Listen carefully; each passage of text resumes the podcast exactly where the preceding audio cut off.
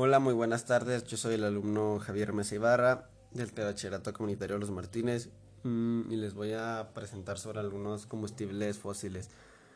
Los combustibles fósiles, es decir, el gas natural, el, carbón y el petróleo, se llaman así porque están compuestos por restos de organismos que vivieron en nuestro planeta hace millones de años.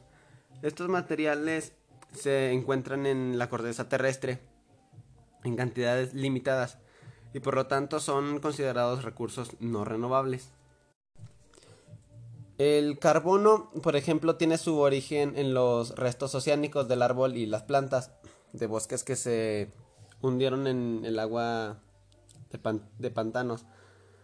Se se pudrieron como consecuencias de la acción del agua y las bacterias y se fueron cubriendo poco a poco de capas sucesivas de fongos, se, solidificaron y se convirtieron en rocas.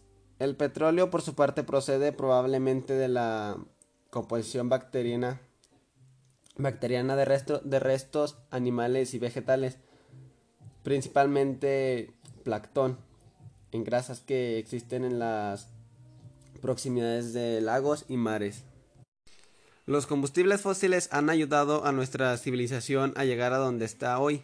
Los hemos utilizado para alimentar nuestros hogares, fábricas y vehículos, pero eso está combinado. A medida en que los, en que los científicos se han dado cuenta del daño que los combustibles fósiles han causado a través de la contaminación y el cambio climático, ahora debemos, ahora sabemos que cuanto antes podamos mm, renunciar a los combustibles fósiles, pues es mejor. Y, es por eso que estamos impulsando el cambio hacia la energía limpia y renovable a nuestros clientes. Les apasiona proteger el medio ambiente de más daños.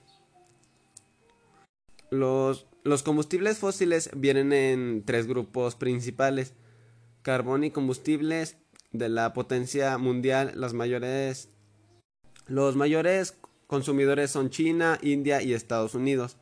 El petróleo crudo, bombeado a través de la tierra y dividido a través de la refinación para producir diferentes aceites que usamos como combustibles, como gasolina, diésel y pues etcétera. Gas natural es el principalmente matáneo que se encuentra cerca de los depósitos de petróleo y, causó el desarrollo del controvertido proceso del fracking.